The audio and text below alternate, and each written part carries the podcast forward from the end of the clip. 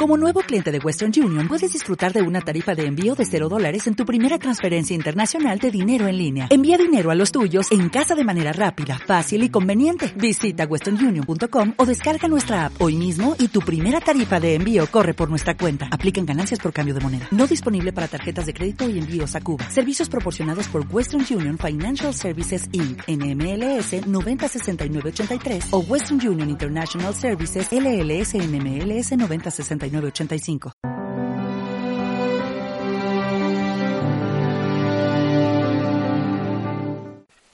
En esta segunda meditación dedicada a las grandes personas, quisiera que nos fijásemos en un personaje del Antiguo Testamento, que sin duda es uno de los grandes, es figura y antecesor del mismo Jesús. Se trata del rey David. El rey David era el pequeño de una familia numerosa, se dedicaba a pastorear ovejas y cuando hubo que sustituir a el rey Saúl, fue el profeta buscando uno por uno a sus hermanos mayores y su padre ni siquiera contó con él. Después de haber probado con todos los mayores? Preguntó el profeta, ¿y no tienes ningún hijo más? Y el padre de David dijo, ah, sí, queda el pequeño, que estará pastoreando a las ovejas por ahí. Y dijo el profeta, ah, pues que lo traigan. Y entonces efectivamente aquel chavalillo pequeño, pastor de ovejas, era el elegido por Dios para ser el gran rey David de cuya estirpe efectivamente nacería el Mesías. Una de las primeras cosas que hizo fue vencer al gigante Goliat de los filisteos, que se reía de él por su pequeña estatura, y sin embargo, como la gracia de Dios estaba en él, pues con una onda y una piedra acabó inmediatamente con el gran peligro para el pueblo elegido.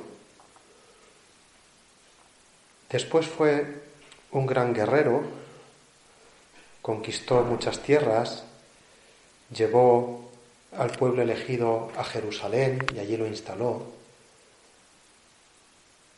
Pero hubo un día que tuvo cansancio o pereza, no quiso ir a combatir en la guerra y se quedó tranquilamente en su palacio y allí vio y se sintió atraída, atraído por una mujer bella que se estaba lavando, de nombre Betsabé, y como era el rey y tenía derechos, pues dijo que se la trajeran y se acostó con ella. Al tiempo le llegó noticia de parte de Betsabé de que había quedado embarazada. Claro, el rey David no contaba con este inconveniente, entre comillas, y entonces mandó llamar al marido de Betsabé, que es Urias y que estaba en la batalla, dijo que lo trajeran a palacio y le invitó a que descansase unos días y que pasase la noche con su mujer, etcétera, para intentar arreglar también entre comillas el entuerto que se había organizado. Urias no quiso acostarse con su mujer mientras todos sus compañeros estaban guerreando. Ni siquiera después de haber cenado y haber sido emborrachado por el rey,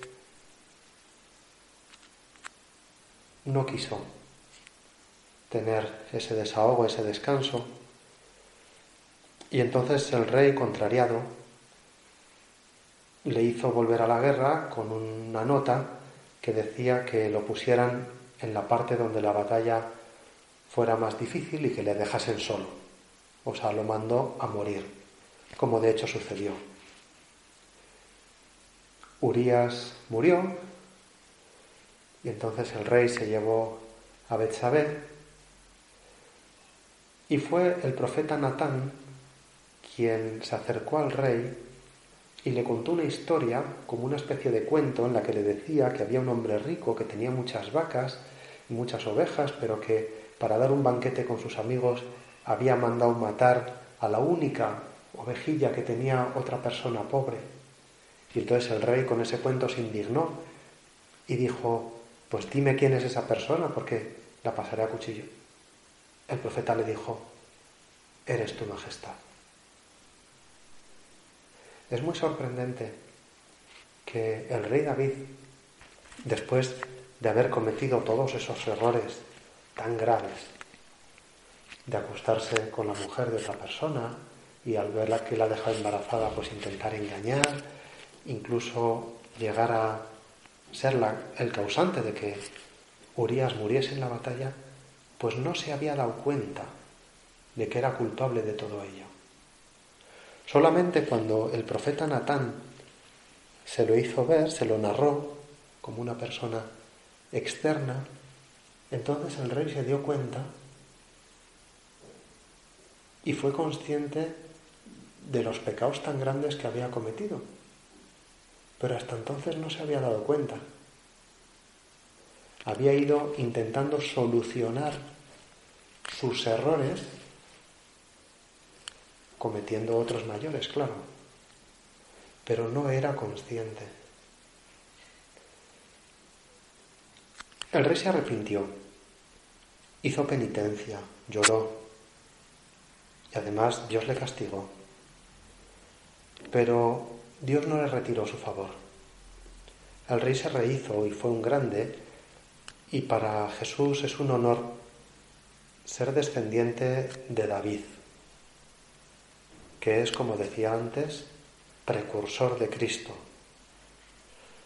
Es una belleza la escultura que hizo Miguel Ángel del David, porque en la perfección de sus formas y de su figura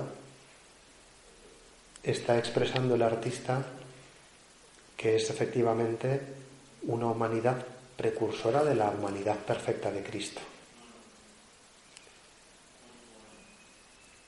Creo que hay una gran enseñanza para nosotros que también queremos ser personas de las que Dios esté muy orgulloso y nos trate como hijos y nos diga, como decíamos en la meditación pasada, siervo bueno y fiel, ya que no podrá decir seguramente que de entre los nacidos de mujer no hay nadie mayor que nosotros. Pero hace falta que seamos muy conscientes de que por muy buenos que queramos ser, no dejamos de ser culpables y que efectivamente no son solo errores lo que cometemos, sino verdaderos pecados, ofensas a Dios y al prójimo de modo más o menos consciente. A veces no somos conscientes porque no nos damos cuenta, pero otras veces, y en esto es en lo que me quería fijar, no somos conscientes porque no queremos ver lo que hemos hecho mal. Es lo que voy a tratar de explicar ahora. El rey David, en su afán por quedar bien, por hacer las cosas a su antojo según su punto de vista, con sus ojos de rey y su poder de rey, no quería, no estaba dispuesto a pensar que teniendo la buena voluntad que tenía, porque tampoco es que tuviera mala voluntad, podría cometer errores tan grandes, y menos todavía habiendo cometido aciertos tan grandes como las conquistas que había hecho para Dios, lo bien que trataba a sus súbditos. No era lógico, no era coherente pensar que un rey tan bueno, buen gobernante, piadoso, pudiera cometer ofensas a Dios de ese calibre. Y como era algo que no le cabía en la cabeza, pues al cometerlas no se planteaba que las había cometido, simplemente razonaba desde su buena intención. Está claro que las personas queremos hacer las cosas bien y nos mueve muchas veces el bien, más bien siempre la voluntad no se movería si no fuera por un bien o algo que consideramos como bueno. Sin embargo, a veces eso es un arma de doble filo, porque nuestra buena intención debería también contar con nuestra debilidad. Y aunque no dejamos de tener buena intención, a veces por inadvertencia culpable, o sea, por cuestión de pereza, porque no nos paramos a mirar a los demás, porque no pensamos que hemos nacido para servir a los otros, sino que vemos la verdad solo desde nuestro punto de vista y en orden al fin que queremos conseguir, pues tal vez no consideramos que somos movidos muchas veces por la envidia o por la soberbia. Por ejemplo, son los dos pecados que a este respecto me parece que hemos de tener más en cuenta. La soberbia nos lleva a estar muy pagados de nosotros mismos, a pensar que somos los que tenemos la visión más objetiva y más realista de la verdad, que poseemos la verdad y por tanto lo que no cuadra con nuestra opinión nos parece equivocado, así ya de entrada. Y eso nos mueve a no ceder la opinión, a no respetar el punto de vista contrario, a veces a engañar pensando que cuando estamos engañando en realidad lo que estamos haciendo es un bien porque estamos haciendo la verdad que nosotros conocemos. Esa soberbia, que también se manifiesta muchas veces en la vanidad de buscar quedar bien, de dar una buena imagen, no nos deja ver la ofensa que cometemos a veces por despreciar a otros, por no tener en cuenta su punto de vista, por engañar, por tantas cosas que podemos hacer. A veces desprestigiar a otras personas con comentarios críticos, Muchas veces la crítica es una manifestación de la soberbia. Con la envidia pasa lo mismo. Teniendo buena intención como tenemos, queriendo cosas buenas como queremos, a veces nuestra debilidad consiste en entristecernos porque hay gente a nuestro alrededor pues o que hace las cosas mejor, o que se lleva más gratitud por parte de los otros, o que obtiene mejores resultados, mil cosas que nuestra debilidad hace que nos irriten y sin mala voluntad, o mejor dicho, con una mala voluntad racionalizada, o sea, justificada con un montón de razones, actuamos eso, por envidia, nos dejamos llevar por ella, faltamos a la caridad. desprestigiando, enfadándonos, procurándole algún disgusto a esa persona. Lo malo de todo esto es que somos capaces de llenarnos de razones para justificar esa mala actuación, de modo que vemos como buena lo que ha sido una mala actuación. Qué fácil es ver esto en los demás, ¿no? Cuando una persona vemos que se ha justificado, se ha llenado de razones para no manifestar que no tenía razón, lo vemos clarísimamente. Esa persona manipula la verdad, pensamos. Pero es que eso lo hacemos nosotros también. Y causamos daño a otras personas. Es verdad que no queríamos causarle daño, pero lo causamos. Por esa falta de sencillez de reconocernos culpables.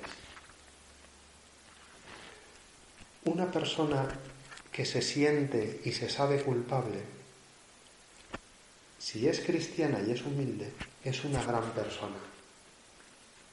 Porque inmediatamente, como el rey David, se abre para recibir el perdón de Dios.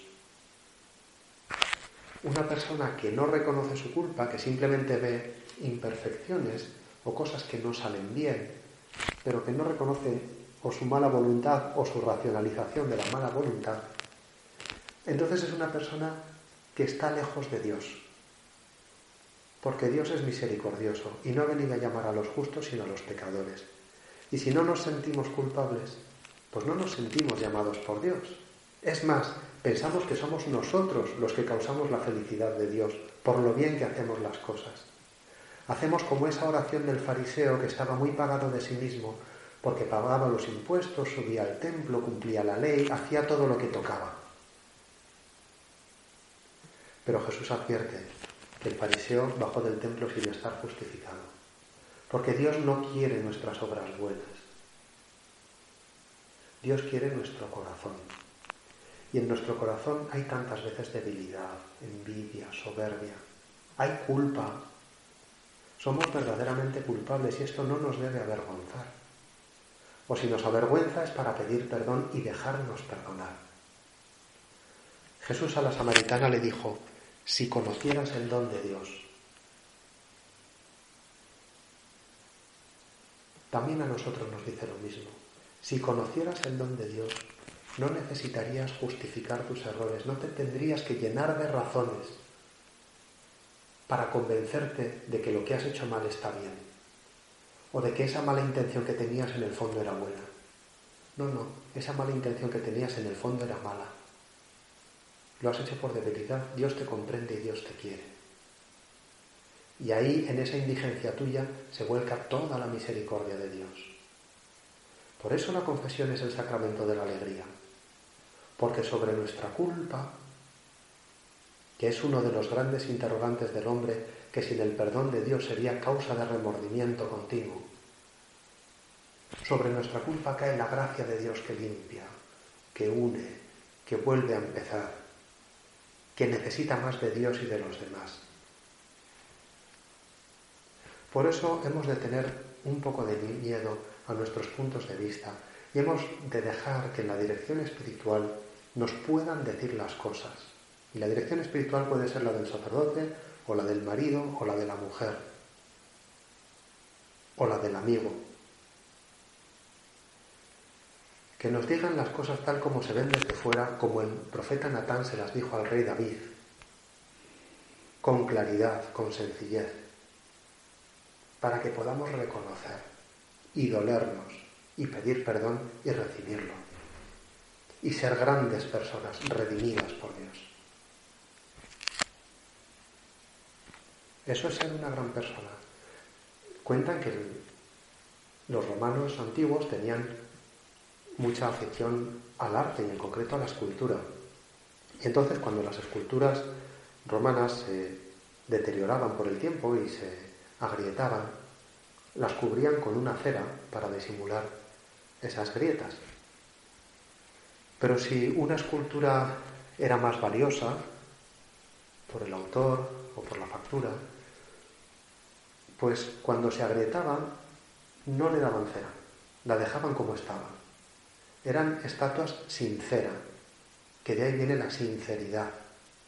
Estatuas que no necesitan ocultar sus defectos porque son valiosas, Así nosotros con la culpa. Por eso cuando acudamos a la confesión, tengamos en cuenta que no se trata de llenar la confesión de cosas, decir cosas que hemos hecho mal, porque la confesión no es una lista de cosas mal hechas, como si fuera la lista de la compra. Tampoco la confesión es pedirnos perdón a nosotros mismos. Eso, lamentar haber fallado. Que a veces se nos puede meter también ese perfeccionismo de ir a la confesión y parece que estamos pidiendo perdón a Dios, pero en el fondo nos estamos pidiendo perdón a nosotros mismos por no haber sido todo lo perfectos que nos gustaría ser. Cuando Dios no quiere nuestra perfección, a Dios le da igual que hagamos cosas mal. Busquemos en la confesión reconocer humildemente nuestras culpas. La soberbia que nos movió a ese comentario o a ese pensamiento o a esa omisión o a esa mala cara. La envidia por la que dijimos ese comentario, lanzamos esa mirada o actuamos para que la otra persona quedase mal. El egoísmo de no querer mirar a los demás en sus necesidades, o tantas cosas. No busquemos confesiones hermosas, omniabarcantes, como muy perfectas en la forma. Vayamos con el Señor, tú lo sabes todo, tú sabes que te amo por delante. Sea una confesión de amor.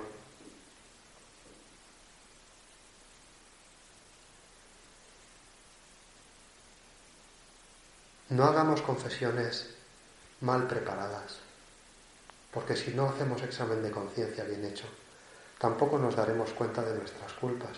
Abramos el alma delante de Dios, abramos el alma del sacerdote, para que la gracia de Dios pueda entrar hasta el fondo de nuestra miseria. Se comprende por qué esta meditación se titula Ser grandes personas o ser una gran persona. Porque las grandes personas son humildes y magnánimas. Reconocen y se dejan ayudar, se dejan curar, se dejan querer.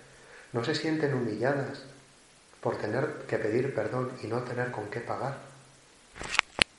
Porque el perdón es un regalo que no tenemos con qué pagarlo. Acudamos amorosamente a la confesión. Porque si vamos hacia la confesión, veremos a Dios como es, misericordioso. Pero además también tenemos otros ojos para los demás.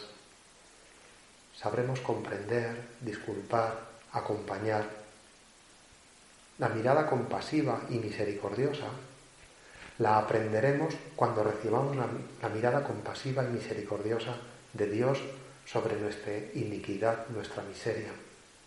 Y como el rey David, sabremos componer unas oraciones hermosas como los salmos, profundas como los salmos, que alaban a Dios por generaciones y generaciones. Todavía hoy rezamos a Dios con los salmos que rezó David. Qué corazón más sensible para lo de Dios porque aunque fue muy culpable, fue también muy humilde y se dejó curar. Santa María es el refugio de los pecadores. Podemos pedirle a ella esa grandeza de darnos cuenta y reconocer nuestras culpas para poder pedir perdón a Dios y dejar que nos sane. Así sea.